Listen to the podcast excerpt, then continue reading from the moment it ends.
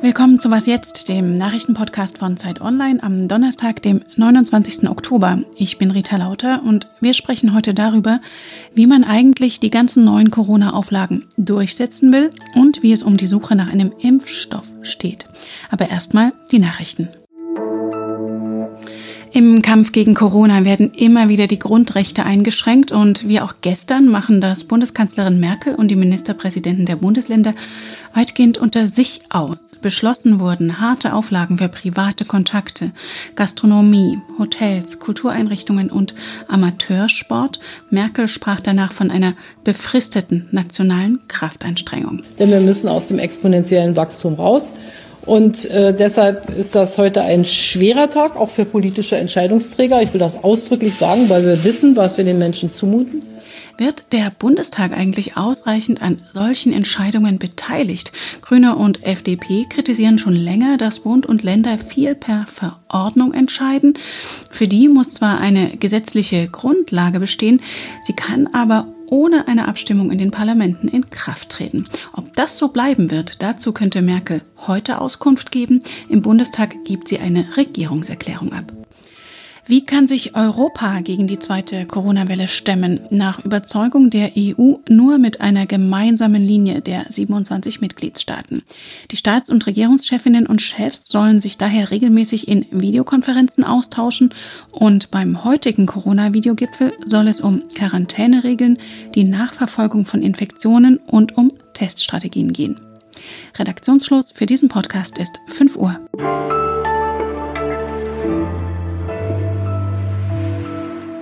Wohl noch nie wurde von so vielen Forscherteams unter solchem Zeitdruck an einem Impfstoff geforscht wie jetzt gegen das Coronavirus.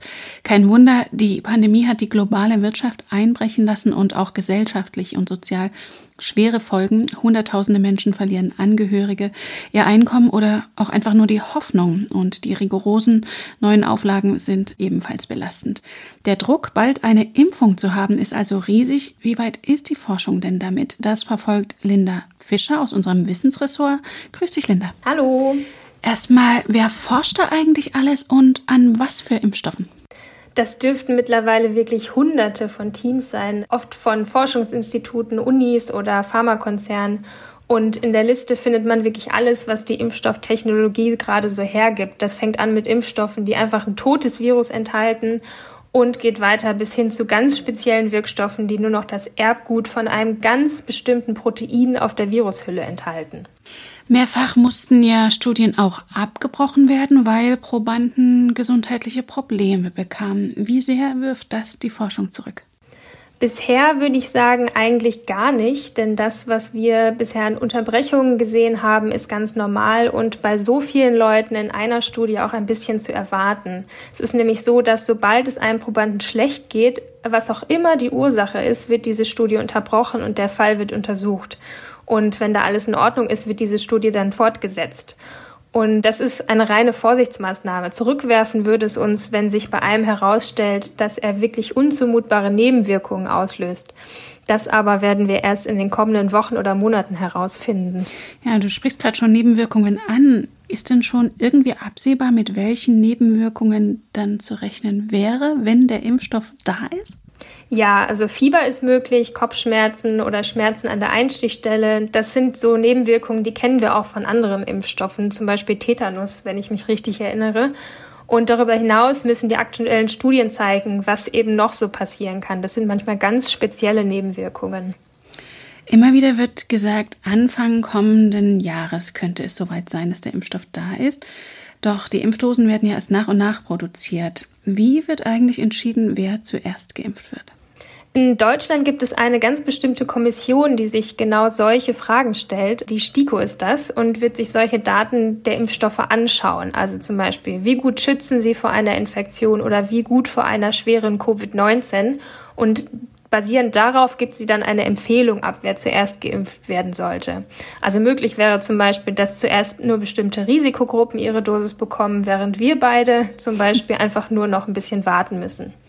Und Geduld ist auch gefragt, bis dieser Impfstoff überhaupt da ist. Eine Übersicht über die Fortschritte bei der Impfstoffsuche ist auf Zeit Online zu finden. Danke dir, Linda. Danke dir.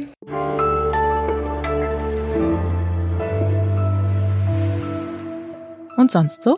Wir können es uns im Moment vielleicht noch gar nicht vorstellen, aber eines Tages wird die Pandemie Geschichte sein und wir hier im Podcast nicht mehr monothematisch durchsenden. Damit wir uns dann an diese verrückte Zeit erinnern können, sammelt das Haus der Geschichte in Bonn Gegenstände aus der Corona-Krise. Und mehr als 400 Objekte sind schon zusammengekommen, von Artenschutzmasken, Abstrichröhrchen über einen Schutzanzug für Bestatter bis hin zum Fußball vom ersten Geisterspiel der Bundesliga. Alle eingereichten Objekte werden es wohl nicht in die Ausstellung schaffen, aber bei einem dürfte ziemlich sicher sein, dass es aufgenommen wird. Das Schild im Supermarkt mit der Mahnung, jeder nur eine Packung Toilettenpapier. Tja, aber bis der Corona-Impfstoff dann da ist, gelten strenge Regeln. Und bei aller Wellenbrecher-Rhetorik aus der Politik, Regeln ansagen ist das eine, Regeln durchsetzen das andere. Was, wenn all die Appelle an die Vernunft und Eigenverantwortung der Bürgerinnen und Bürger nicht reichen und Behörden und Polizei die Einhaltung der Auflagen nicht kontrollieren können? Damit hat sich mein Kollege Markus Rohwetter beschäftigt, Wirtschaftsredakteur der Zeit. Grüß dich. Hallo Rita.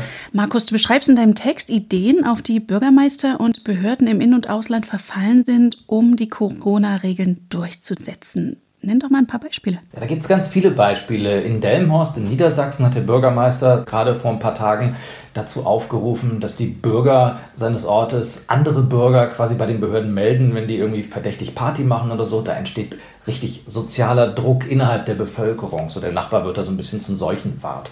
Andere Beispiele gibt es aus Asien, so in Singapur. Da lief dann gerade im Sommer über so einen Roboterhund durch einen Park und der hat dann gescannt, ob die Leute zu dicht beieinander stehen und ist dann hingelaufen und hat die dann ermahnt, das zu ändern. Oder in Schweden, das war auch ganz toll, da drohte es im Frühsommer eine große Party mit zigtausenden Leuten im Stadtpark zu geben. Da hat der Bürgermeister dann einfach den ganzen Stadtpark mit Hühnermist bedeckt. Das hat gestunken wie Hölle. Die Leute kamen nicht zur Party und das war nebenbei auch ein guter Rasendünger.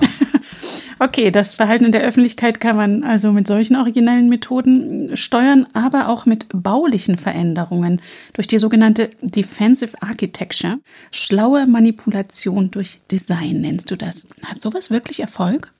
Diese bauliche Manipulation, nenne ich das jetzt mal in Anführungszeichen, die hat es ja auch schon vor Corona gegeben und die funktioniert hier und da teilweise wirklich. In Frankfurt, da gab es im Nordend einen kleinen Stadtpark, wo die Kinder mit den Familien nicht mehr drauf rumlaufen konnten auf der Rasenfläche, weil da ständig Fußballmannschaften trainiert haben und die haben sich an Verbote halt nicht gehalten. Und dann wurden da einfach durch die Stadtverwaltung ein paar Aufschüttungen der Erde vorgenommen und so ein paar Kunststeine und ein paar Bäume hingestellt. Sieht fantastisch aus, aber ist eine Abschreckungsmaßnahme, weil dadurch keine langen Pässe mehr gespielt werden können. Also Fußballspielen wurde da unmöglich gemacht. Was auch funktioniert, kennt man vielleicht in jeder Stadt, sind so das Parkbänke oder Bänke in Wartehäuschen beim ÖPNV, dass man sich da nicht mehr hinlegen kann, sondern dass dazwischen, zwischen den Sitzgelegenheiten so Bügel sind.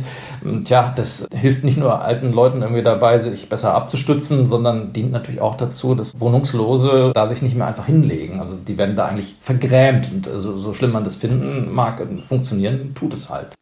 Corona ist ja auch nicht die erste Pandemie, die die Menschheit heimsucht. Und du sagst, Krankheiten waren schon immer große Baumeister. Wie denkst du denn, wird Corona den öffentlichen Raum verändern? Seuchen haben den öffentlichen Raum wirklich immer verändert. Wenn man nur an die großen Boulevards von beispielsweise Paris denkt oder an die Trink- oder Abwasserversorgung von Berlin, London oder anderen Städten, waren das immer auch Reaktionen auf Seuchenbekämpfung, typischerweise Cholera oder auch Typhus, die in den engen Städten gerade des Industriezeitalters äh, da auch gewütet haben. Und ich glaube auch, dass Corona uns erhalten bleiben wird im Sinne von den ganzen Dingern, die mit Abstand halten zu tun haben. Also die Abstandsmarkierung auf dem Boden und irgendwelche Absperrgitter zum Beispiel, weil die natürlich auch gegen andere Infektionskrankheiten nützen. Mal ganz grundsätzlich gefragt, ist sowas schon eine unzulässige Bevormundung, ein Eingriff in die Freiheit des Individuums? Na, all diese Maßnahmen haben natürlich was Manipulatives. Und na, klar sind das Eingriffe in die Freiheit des Einzelnen, weil der halt sich auf eine bestimmte Art und Weise nicht mehr verhalten kann. Die Frage ist, sind diese Eingriffe gerechtfertigt? Und das ist eben die Gratwanderung. Das hängt immer daran, was soll eigentlich damit erreicht werden mit einer Maßnahme? Geht es um etwas wie Naja, ich will ein in Anführungszeichen ordentliches Stadtbild haben. Also sollen halt möglichst keine Wohnungslosen zu sehen sein. Das ist schon irgendwie ein bisschen fies, weil eine Gesellschaft muss natürlich sowas einfach mal aushalten können. Wenn es aber so um Infektionsschutz und damit letztlich auch Gesundheitsschutz geht und das Verhindern von schweren Krankheitsverläufen und auch von Todesfällen, denke ich, muss man das schon mal anders betrachten. Und da ist es wahrscheinlich, zumindest wenn es vorübergehend ist, auch durchaus mal hinzunehmen. Und dein aufschlussreicher Text ist in der neuen Zeit zu lesen. Danke dir, Markus. Danke gerne. Das war's für heute Morgen mit Was jetzt. Heute Nachmittag haben wir wieder ein Update für Sie. Bis dahin schreiben Sie uns gern an wasjetzt.zeit.de. Fürs Zuhören dankt Rita Lauter. Wenn Sie mögen, bis morgen. Ja, wie findest du solche Robodocs wie in Singapur denn in Hamburg? ist, glaube ich, nicht so praktikabel. So ein Robodoc, der würde wahrscheinlich in manchen Stadtvierteln von Hamburg oder Berlin ganz einfach von den Leuten weggetreten.